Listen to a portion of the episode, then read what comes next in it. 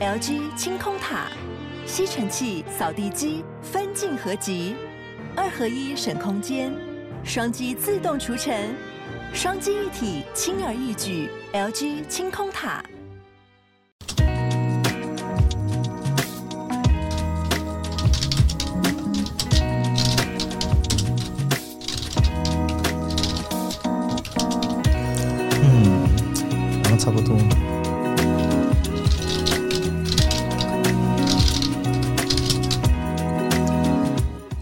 Hello，大家好，我是法律白话文运动的镇长桂智。今天我们这一个单元很短的时间内，很想要跟大家聊一个酒驾的话题。那今天这个单元因为非常制作的非常仓促的关系，所以就我一个人今天没有停议也没有落议。在这一个礼拜突然发生了许多跟酒驾有关的新闻，像是艺人宋少卿他因为再度因为酒驾被逮嘛，在高雄也发生了这样子因为酒驾而过失致死的一个意外。所以在这几天呢，酒驾变成一个非常火红的话题。那我这今天下午呢也看到吴康仁他在他的脸书上面就 po 了一则贴文，在这个。听闻里面呢，他就说他想要小声的问一个问题。他说他疑惑很久了，就是酒驾的罚则为什么感觉这么的轻？他很想要客观的提问，希望大家可以从专业或者是法律的层面来提供一些意见。就是他想要了解酒驾罚则是不是太低了？那最近这几天呢，法律白话文的粉丝团、IG、脸书等等的，也有一些人在问我，也有很多朋友私下在问我说，为什么台湾的酒驾罚则好像很轻，然后大家都不怕酒驾？那我身边有一些朋友呢，就私下跟我说，哎，你能不能做一集 Podcast 来讲这个，来讲这个酒驾的议题？那我一开始跟他说，我最近真的很忙。因为到年底了，其实事情卡非常多，而且其实已经准备要跨年了，所以今天录完这一集节目之后，其实我又要离开台北市，所以我最近接下来又不会有时间做这件事情。我本来跟他说我不要做这个东西，因为酒驾的议题其实法白呃法白的文章或者是脸书 IG 其实讨论过非常多次，那其实谈这个议题好像没有太多的意思。但我后来想来想去，觉得如果这件事情是重要的，而且它一直是一直在发生，表示说它这件这个社会问题它确实是需要解决的。那解决一个社会问题不可能只靠法律白话文，它需要更多的人一起来参与，一起来了解。所以我决定呢，还是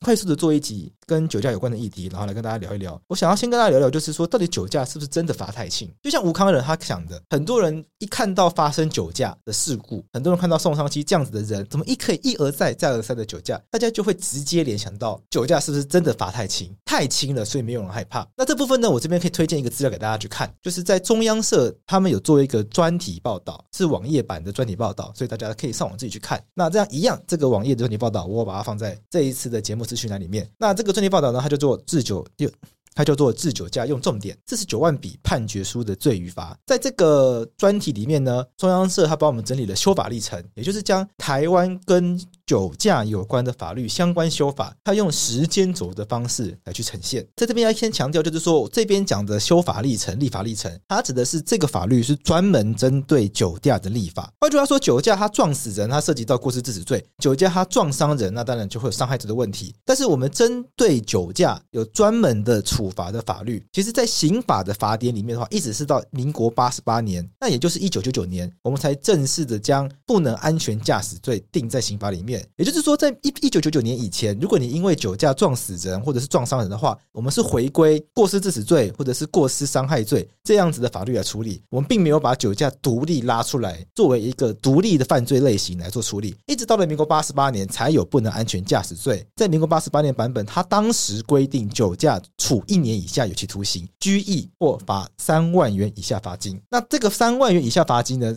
如果用现在的观点来看的话，好像会有点太少。所以到民国九十七年的时候，也就是二零零八年的时候呢，一样是处一年以下有期徒刑、拘役，并它是科或并科十五万元以下罚金。什么意思呢？本来是一年以下有期徒刑、拘役或三万元，它是三选一的概念。到了二零零八年的时候呢，它改成一年以下有期徒刑、拘役或者是十五万元以下罚金。而这个十五万元以下罚金呢，它是科或并科。换句话说。以前是坐牢或罚钱三选一，现在改成坐牢同时又可以罚钱。那这是二零零八年的版本，我想大部分的听众朋友都会觉得这个还是很轻。所以到了二零一一年的时候呢，这一个不能安全驾驶罪呢，它的刑度又在往上调整，它改成了两年以下有期徒刑、拘役、科或并科二十万元以下罚金。而且除了这个以外呢，还另外规定了，如果你酒驾撞死人的话，那刑度就会从两年以下往上三级跳，变成一年以上七年以下。但如果你没有撞死人，但是你把人家撞到变成重伤，在刑法的规定里面，撞到变成重伤的话，你造成人家身体的受伤的程度已经到了无法用医疗恢复到健康状态的程度。在刑法第十条定义里面呢，他特别将重伤定义成毁败或严重减损他人的视能。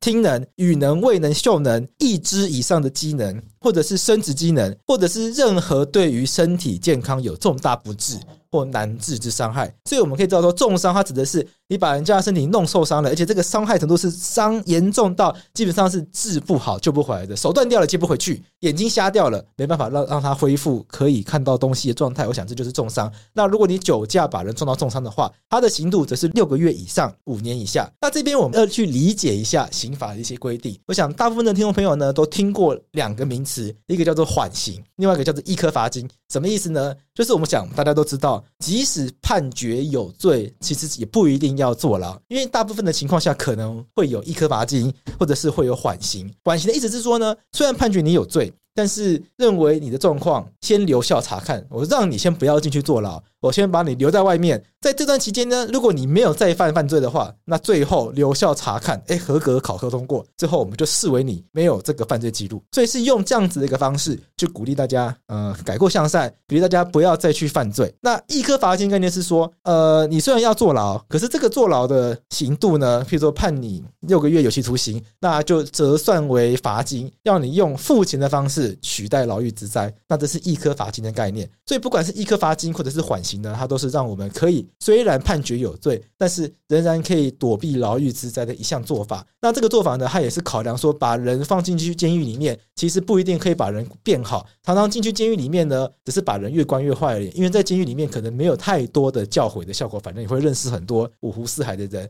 而且一个人一旦进入监狱之后呢，他其实他的工作也毁了，可能家庭也毁了，他的可能整个人生都毁了。所以这个人未来从监狱再放出来之后，他可能很难让他真的。改过向善，因为他可能很难回到生活的常轨上面，所以我们让这个人，虽然你犯罪了，虽然你犯错了，可是我们例外的让你先留在外面，不要把你送进监狱大牢里面，让你知警惕，然后再利用这个机会好好的反省，不要再犯错。我想这个是缓刑以及易科罚金它一个很重要的意义在里面。二零一一年这个版本里面的撞死人是判一年以上七年以下，撞重伤罪是六个月以上五年以下。那这部分我们先看重伤，重伤六个月以上，它的意。思是说，你最少最少就要判到六个月，而我们台湾的一颗罚金的门槛是判的刑度不可以超过六个月。也就是说，如果法官判决你坐牢超过六个月的话，你就不能一颗罚金了。所以在当时，如果把人撞到重伤的话，而法官愿意判你最轻的刑度六个月的话，那你仍然还是有机会争取一颗罚金。而撞死人是一年以上七年以下，一年以上七年以下的意思就是说，你已经不可能一颗罚金了。可是我们的缓刑的规定是，如果你判决的刑度在两年以下的话，法官则是可以判决你缓刑。也就是说，即使把人撞死，在二零一一年的这样子的规定里面呢，仍然有机会向法官去争取缓刑。譬如说，跟法官说，我真的会改过向善，我不会再酒驾了。那希望法官让我留下查看，不要去坐牢。虽然我已经撞死人了，可是希望法官给我自新的机会。那这时候，法官只要愿意在一年以上七年以下的刑度里面选择低于两年刑度判的话，那仍然都还有缓刑的机会。所以，我想这个是二零一一年的版本，到了二零一三年的时候呢，这个刑度又再度往上提高了。在没有撞死人，也没有把人撞到重伤的情况下面呢，刑度仍然没有改变，它仍然是两年以下。所以我们可以发现，酒驾在没有撞死人，也没有把人撞到重伤情况下面，到二零一三年呢，仍然都是可以易科罚金，也可以缓刑。可是，如果把人撞死的话，哎，最低刑度改成三年以上，那最高变成十年以下。换句话说，在二零一三年开始，如果你酒驾把人撞死，不好意思，最低就是关三年，也就是说不能缓刑，也不能一个罚金，一定要去坐牢。而把人撞到重伤的情况下面，则是改成一年以上七年以下。也就是说，哎，超你再怎么判，都一定会超过六个月，因为最低就是一年。所以在致重伤的情况下面呢，最多最多给你缓刑，可是不再让你一颗罚金。所以这是二零一三年的版本，一直到现在到二零一九年的时候呢，二零一九年的版本就是我们现在的刑法版本，它是最新的不能安全驾驶罪的版本。那这个版本呢，如果把人撞死的话，一样是三年以上十年以下；致重伤罪则是一年以上七年以下。除了这两条以外呢，再增加了一个东西是，如果你曾经犯过这一条犯罪，或者是你曾经犯过陆海空军刑法第五十四条之罪，而陆海空军刑法呢，它也是针对酒驾所禁止你的犯罪，它只是把它放在军法里面来去做处理。不管你曾经是犯过刑法的酒驾罪，还是你曾经犯过军法的酒驾罪，你只要犯过这个罪，而且你五年内再犯，而且你这一次再犯又把人撞死，不好意思，要判五年以上有期徒刑，或者是无无期徒刑。那这一次再犯，如果你没有把人撞死，但是你把人家撞到重伤的话，则是三年以上十年以下有期徒刑。所以以上这就是目前刑法的规定。那我们可以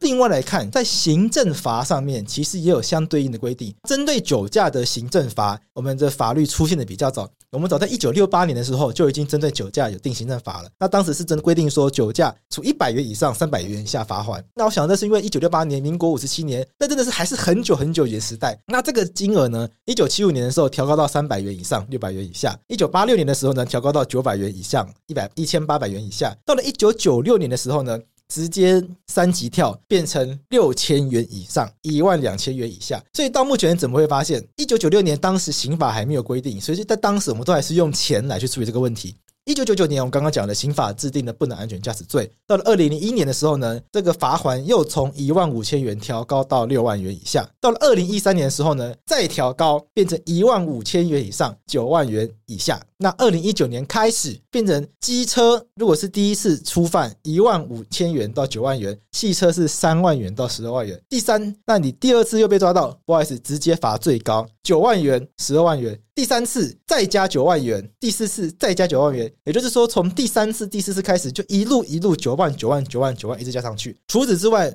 除了要罚钱以外呢，你的驾照还会被吊扣。但如果你车上有载着这个未满十六岁的儿童，或者是你要把人撞伤的话，那会吊扣驾照二到四年。如果把人撞到重伤或撞到死亡的话，就直接吊销驾驶执照，而且不能再考。那吊扣跟吊销差在哪里呢？吊扣意思是说，把你的执照先扣起来，时间到还要还你；吊销就是。直接把你的执照销毁掉。大部分情况下是经过一段时间之后呢，你可以再去考，所以你要重考才可以再拿到驾照。但是这边特别规定是酒驾，如果你把人家撞到重伤或撞死的话，你就不可以再考执照，所以你这辈子就都不可以再开车了。所以这是我们针对行政法部分的规定。那讲到这边，大家会觉得这样子的处罚真的还算太轻吗？我们可以。去比较一下，就是说现在的酒驾没有把人撞死或撞到重伤情况下面的是罚两年以下。那如果你把人撞到重伤的话，是一年以上七年以下。那如果你把人撞死的话，是三年以上十年以下。这样子的一个刑度呢，我们可以来跟其他的犯罪来做比较。所谓的轻或者是重，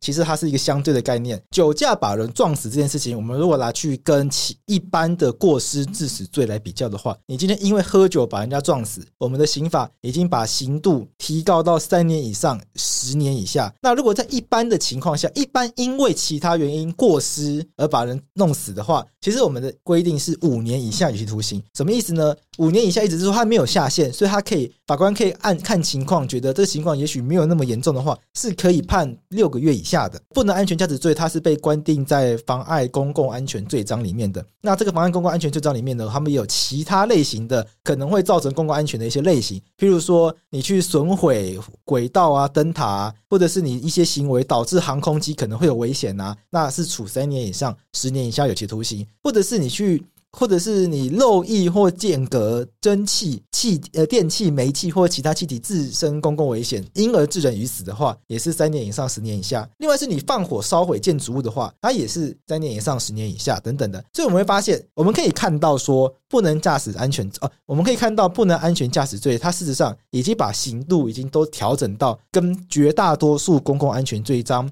的犯罪的处罚的况况是差不多的。另外，我们可以再跟其他犯罪比较一下，譬如说。强制性交罪，我们很常听，我们很常听到的强制性交罪呢，它是规定在刑法第两百二十一条里面。那这边它是规定说，对于男女以强暴、胁迫、恐吓、催眠术或其他违反意愿的方法而为性交，处三年以上十年以下有期徒刑。也就是说，这个也就是说，酒驾这件事情，它的刑度已经跟这个强暴、妨碍性自主差不多了。也就是说，酒驾这件事情呢，它的处罚的刑度已经完全跟妨害性自主罪一样了。在法律上面，我们已经把它认为是一样严重重的犯罪行为。我们可以想想一件事情是：当我们在制定法律的刑度的时候呢，我们必须要考量一个是公平性的问题。也就是说，这个犯罪行为，我们认为它严重到什么程度，我们就应该赋予它相当于它严重程度的处罚。所以，以上从客观的方式来分析，或许大家都可以认同酒驾好像已经不能算太轻了。可是，我们还是会很直觉的认为酒驾太轻。我想这一部分我们需要换一个角度来想这件事情：是为什么我们会认为酒驾太轻？我们会认为酒驾太轻，当然是因为我们我相信大多数的听众众朋友不是那么熟悉法律，也没有像我有这么多时间。一发现有这个议题，你赶快把这个法条抓出来比较一下、研究一下。大家没有这样的时间。我想问题背后的问题在于，大家觉得酒驾罚太轻，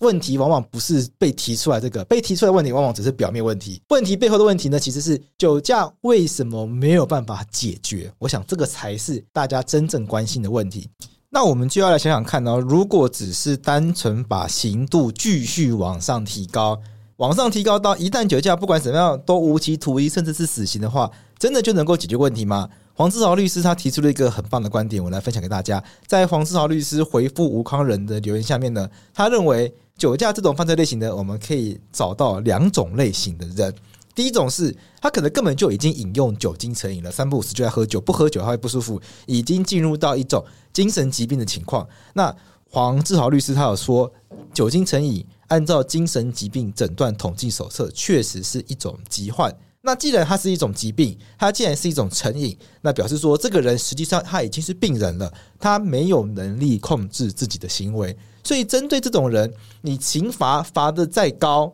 你不管怎么加重。根本就没有办法遏制了他，因为他就是一个无法再控制自己行为的一个很不健康的状况。这种人呢，他需要的是治疗，他需要的是处遇计划，而不是提高刑罚，因为提高刑罚无法对付这样子的人。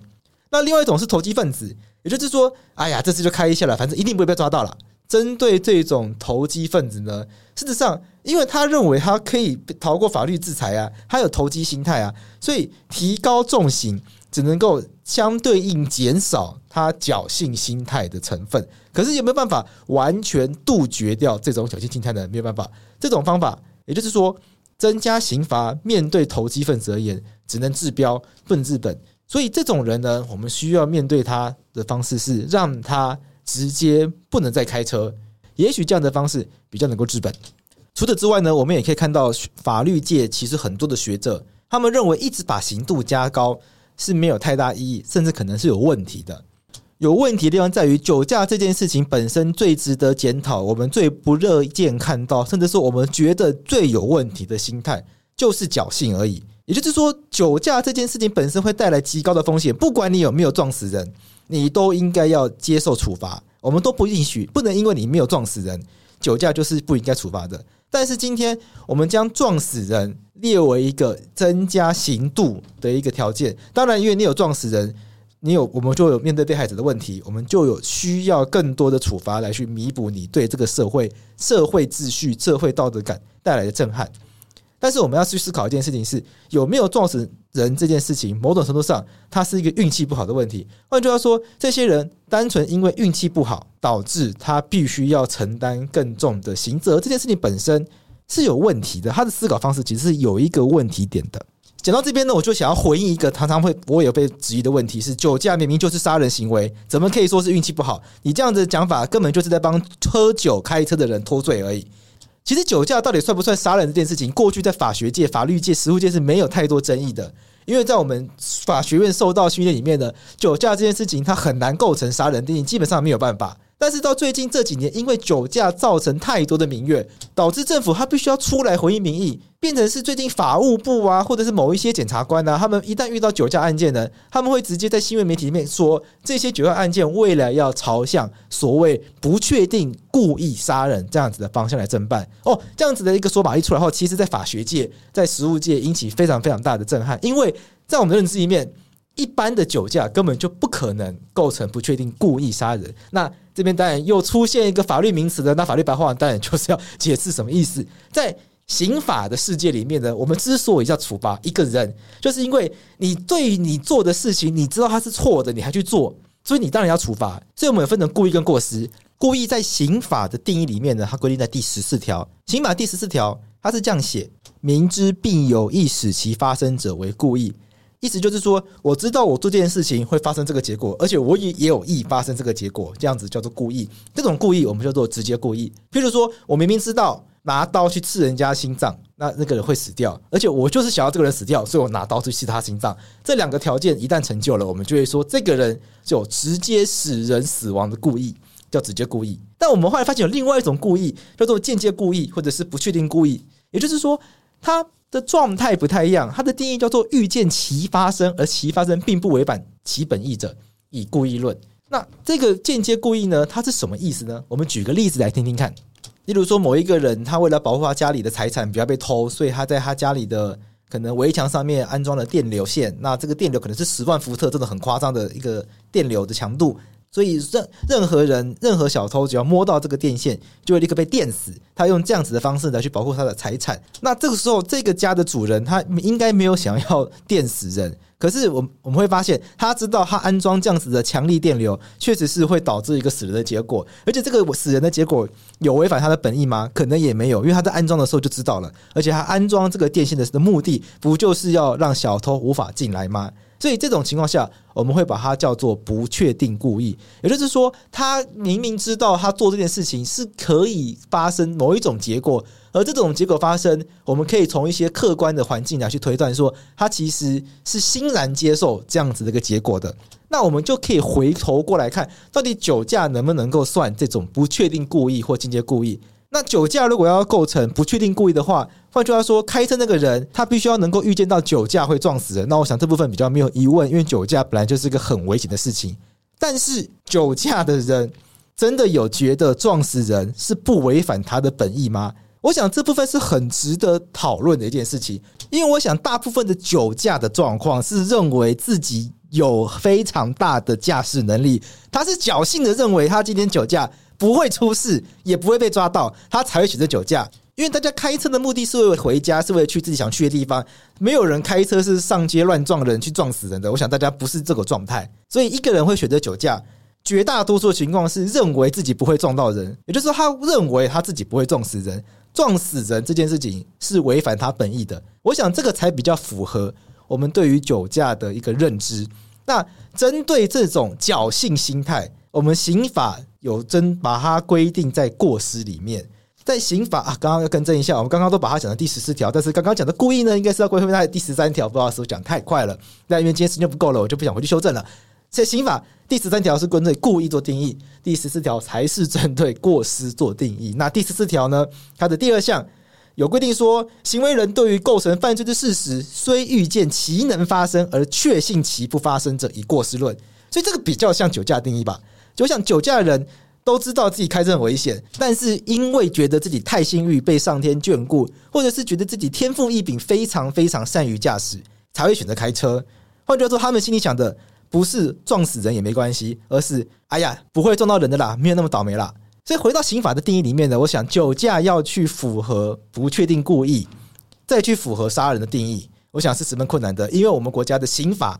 针对杀人罪。只有故意杀人，没有过失杀人。过失呢，就是致死了。我们只有故意杀人罪跟过失致死罪。那在酒驾，在大多数情况下无法符合故意的定义的情况下，那当然就只能做回到过失的这个环节来处理了。到这边呢，我想要提醒一下，为什么我要区分故意跟过失呢？原因在于，虽然我们刑法认为故意跟过失都要处罚，但是故意犯罪跟过失犯罪，它的严重程度、可受责难程度。是不一样的，所以区分故意跟过失，它对于法律的判断上面，对于量刑上面有它的重要性意义在。所以我不认我不认为可以为了要去遏止酒驾，就让我们混淆故意跟过失的定义跟理解。这件事情真的是非常重要。所以我想要在最后回到一开始一开始的问题是：大家觉得酒驾罚太轻，其实大家真正想要知道的事情是我们到底该怎么样遏止酒驾？因为酒驾好像罚太轻才会这么多人酒驾。但我们这样看下来，酒驾其实已经没有罚太轻了，但还是有人酒驾，还是有人可以一犯再犯。那问题显然就在于，好像单纯把刑度拉高，其实是无法真正解决问题的哦。因为这些人根本不觉得他们会被罚，他们都抱持着侥幸心态。所以在这边的最后，其实我想要提醒大家的事情是：往往我们在思考一个问题要如何解决的时候，给予处罚。是我们最快最快想到的做法。我们都觉得打呀、骂啊、关起来呀，大家就不敢去做这件事情了。在学校里面，我们小时候可能都有共同的经验，就是体罚，小朋友出来打一打，就不敢乱闹了。那真的不敢乱闹吗？还不如很大部分情况下，也就是啊，在学校乖，没有老师的地方就开始调皮捣蛋了嘛。所以处罚当然是必要的，因为做错事必然要处罚。但是我们一个社会制度要去解决社会问题，不可能光靠处罚。就能够把所有的社会问题解决。在这边，我想要用一个经济学的概念，它就是诱因。也就是说，我们人在做各种决策的时候呢，其实我们是在盘算利与弊，我们是在选择对自己当下最有利的那个方向来去做决策。所以，我们只要增加足够的诱因，让大家选择不要酒驾的话，事实上，酒驾这个问题它就能够得到解决了。那增加处罚当然是增加让大家不酒驾的诱因。为什么呢？因为我只要想到我酒驾，我可能就会面临高额的罚款，我可能就会面临锒铛入狱，而且要坐牢非常久的这样代价。这当然对我来说是一种负面的诱因，它是增加酒驾的成本。但是我们不可能只靠增加酒驾成本来去解决酒驾的问题啊！更何况酒驾已经发生了，再来处罚，不是已经有一条人命不见了吗？不是已经有人受伤了吗？即使没有人受伤，没有人因为这样死亡。我们的社会也都承担了一定程度的风险，不是吗？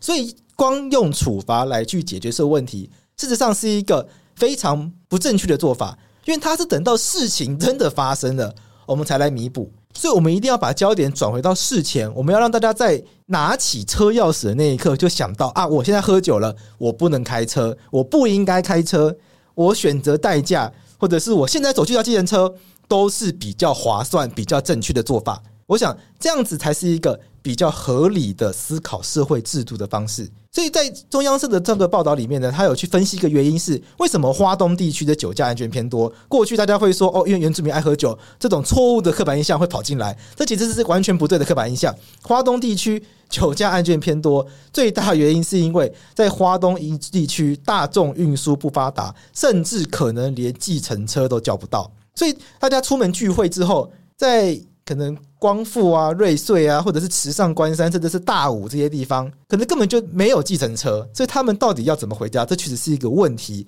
那在这种情况下，你不要说他们有有因不酒驾吗？他们是有强烈的压力，必须要酒驾，因为他们根本就回不了家。你不你不开车，根本就回不了家，不是吗？所以在这边，我们除了要去改善花东地区的交通建设之外呢，我们还要去推广一个概念，叫做指定驾驶。今天这一群人聚会，其中就一两个人。今晚约定好，他们就不喝酒。那这两个人呢，负责把大家载回家。我们是不是应该要想办法用一些方式，把这样子的观念宣传到、宣导到这些偏乡地区，让这些偏乡地区的民众知道啊，你虽然没有办法叫计程车，但你其实还是有其他方法，让你找到一条安全回家的路嘛。所以这个会会不会更能够解决问题？我相信这个会比提高刑罚能够解决问题许多。然后除此之外呢，在日本其实他们也提出了不同的处罚方式，像是他们有提出刑事连带责任，包括你酒驾的人要被处罚之外呢，提供车子给喝酒开车的人也要被处罚，提供酒的人可能也会被处罚。